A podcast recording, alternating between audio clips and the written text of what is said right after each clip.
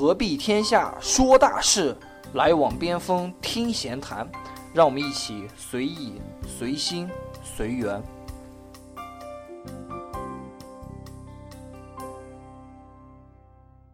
大家好，我是老边，大家好，我是疯子。欢迎收听本期边锋闲谈。呃，不知道疯子最近有没有在微博上注意？呃，很久没有关注的一个凡客的老总，陈年在发表了一篇关于凑热闹的公司都会烟消云散的一篇这样长微博。啊，这个微博上倒是没看到，但是微信朋友圈里面确实有人转。啊，就对，就是说凡客那个现在要专注做产品嘛，然后五现在的五千多人减到三百多人。啊，这个事情。呃，其实刚看到这篇文章的时候，我也是特别有特别感慨，因为从上大学的时候买凡客，呃，到后来。逐渐开始从凡客转战到了淘宝，嗯，也是见证了凡客从呃从零到它急速膨胀的阶段，然后再到它衰落的一个阶段吧，可以说是。对我我倒是没在凡客上买过东西，我是一开始接触电商就是淘宝了。呃，就是理论上讲，其实就是以咱俩的这种见识啊，嗯。或者是水平真的没有办法去评价凡客这样的一个大公司，但是因为就是我对凡客还是有一点感情的，就是想想这期就是聊聊凡客，聊聊电商。不知道疯子你有没有记得，就是你第一次网购是一种什么样的经历啊？呃，说老实话记不太清了，因为那个其实我注册淘宝挺早的，那个支付宝是零四零零四年成立的嘛，然后我注册支付宝。呃，是在零六零六年注册的，因为最近前段时间不是那个支付宝有个十年账单，对对，十年账单，我在那上面看了，我才知道，哦，原来我那个时候就注册了。嗯。但是我实际发生在淘宝上购买东西呢，就是已经是一零年的时候了。嗯。那个十年账单里面有一笔三十块八毛钱的东西，嗯，我至今想不起来我到底买了什么，我估计可能是双拖鞋之类的。哦，这个。我呢，其实第一次买也是在淘宝，跟你一样啊。第一次我记得是花了两百二十块钱买了一双匡威的鞋，嗯，很成功的被骗了。匡威的鞋，匡威，我有一个同学，他也很喜欢匡威，就是那个星星嘛。对，然后很成功的在淘宝上被骗了，嗯，就是因为这一点啊，就造成了非常大的心理阴影，以后就再也没有在淘宝上买过穿的或者是用的这样的东西，就后来就一直在充点卡或者充话费的。啊，对，因为淘宝和支付宝刚出来后，其实它面临一个问题，就是这个新东西大家。怎么去相信你？他信用还没有建立，跟现在不一样。对，然后就是那个时候正好是凡客出现了。凡客他刚出现的时候，就是价格比较便宜。嗯。然后它主打的是两个特色。嗯。第一个呢，就是说我货到付款。嗯。第二个呢，就是说如果呃你满意了，你当面再给他钱。如果你当面试穿你不满意了，你可以不用给他钱。然后如果你要退完货的话，他会上门来取，这样就非常方便了。因为之前淘宝的消费模式是你先给的钱，对，然后你收到货，你再把钱确认过去。对，所以凡客当时的这样一种模式吸引了非常多的消费者，他打破了顾客的这种疑虑。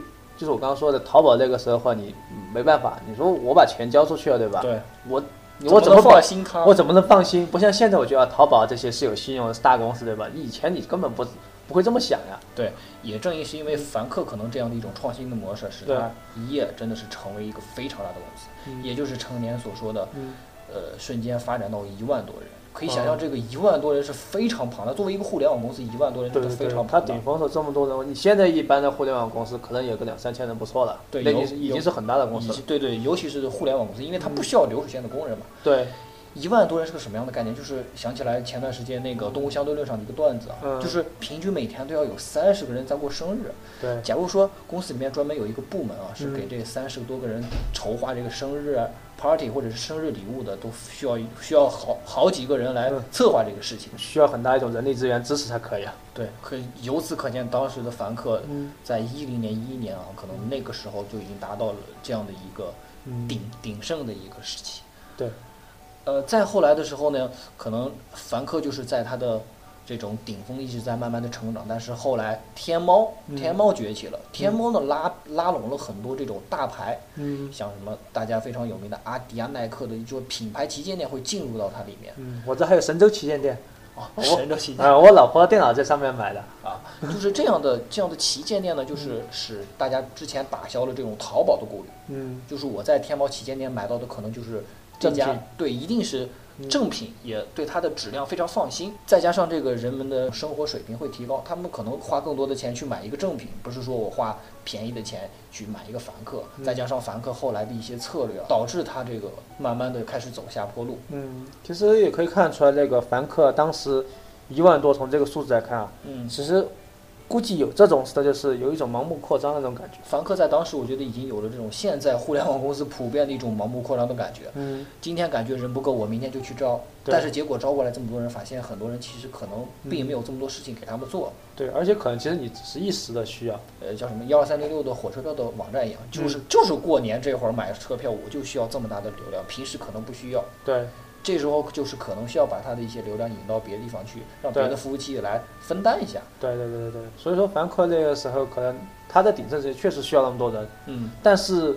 你任何一个公司的话，不可能永远在那个鼎盛的状态。对，所以后来的话，可能反而成为它的负担。后来这个淘宝的天猫，嗯，那天猫这提到天猫，就不得不提它所创建的这个双十一和双双十二。对，连续几年营业额每天的这个销售额是几乎是处于一个翻倍的状态在增长。今年有一个数据就是双十一的话，这个光阿里巴巴一天的话就完成了五百七十一亿元的销售额。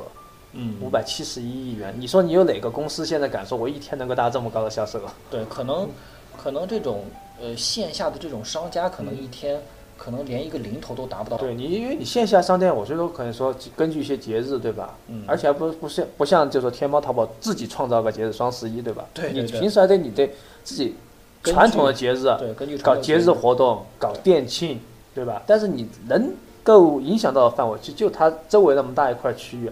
嗯，不像你线上这些淘宝天淘宝天猫，叫做说叫什么全民参与的狂欢。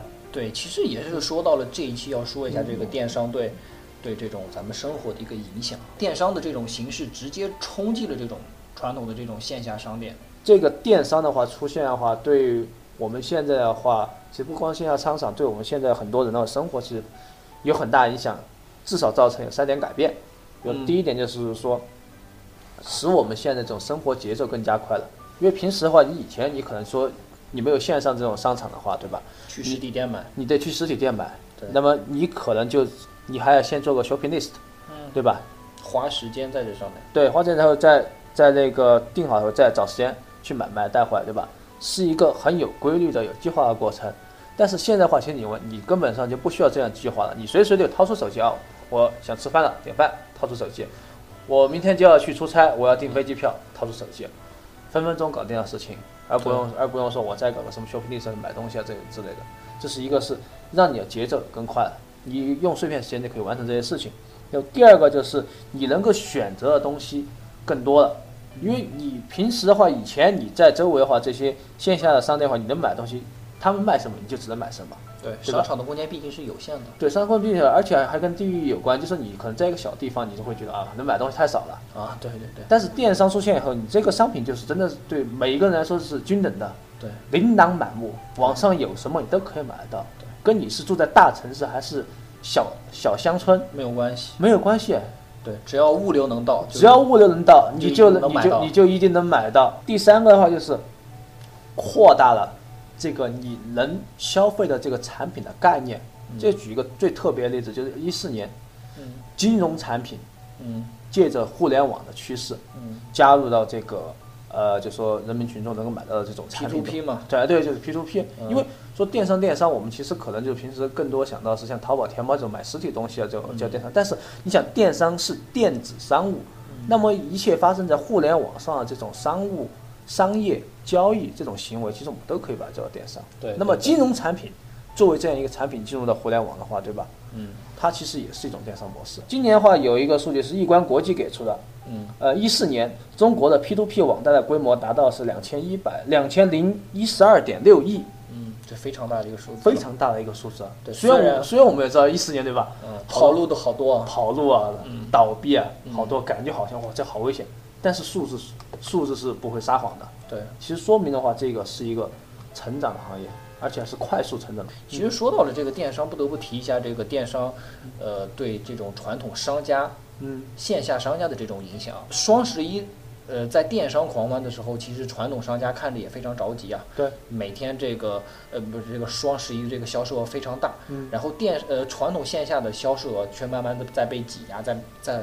在缩小，所以线下的商店也是其实想了很多办法，包括前段时间双十一，呃，还有双十二搞的一些用支付宝支付的一些活动啊，也使这些线下的商家他们放下了自己的一些架子。说现在互联网倒逼一些传统行业的改变，对对。吧？就现在就说就发生自己身边的事情，我现在去超市，嗯，他们超市支持支付宝，支持支付宝的会员卡，那么我只用掏出手机扫一下会员卡，扫一下支付宝，嗯，完成。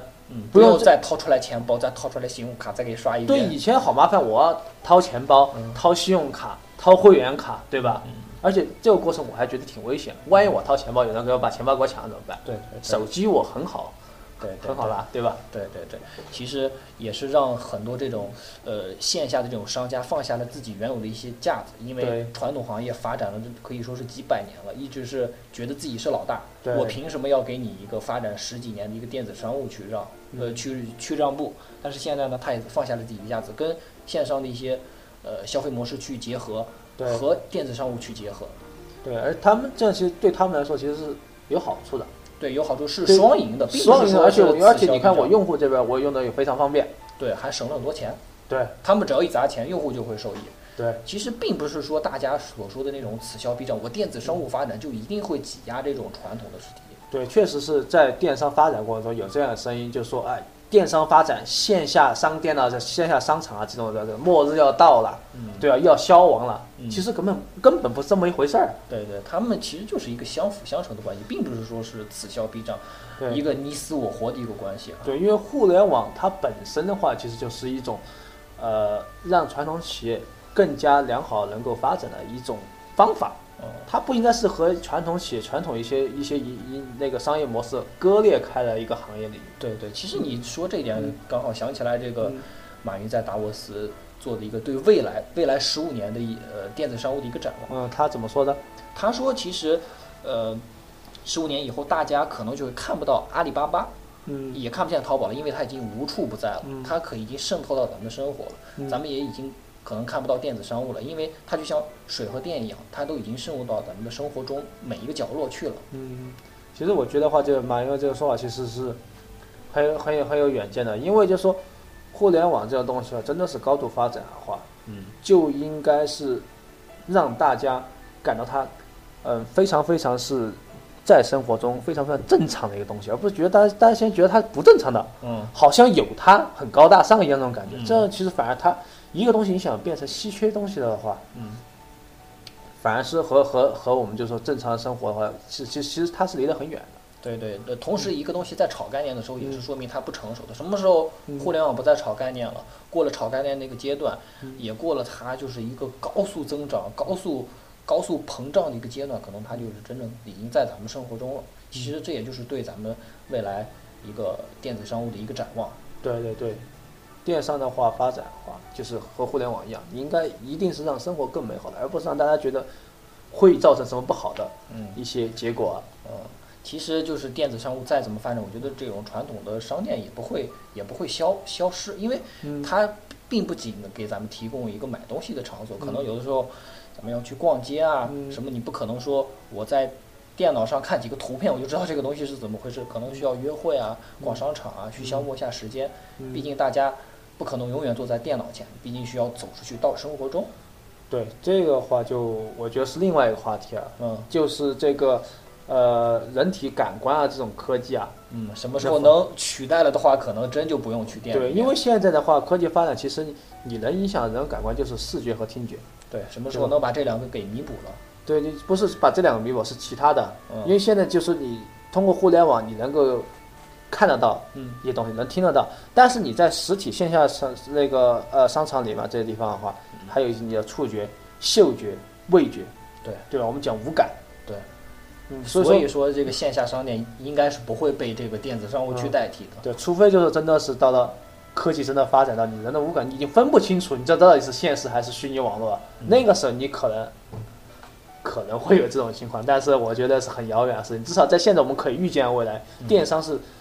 和这些传统啊这些东西啊是一个，刚才说相辅相成，对对，只会让生活更美好。嗯，其实呢，咱们这一期也说了这么多关于电商会影响咱们生活的。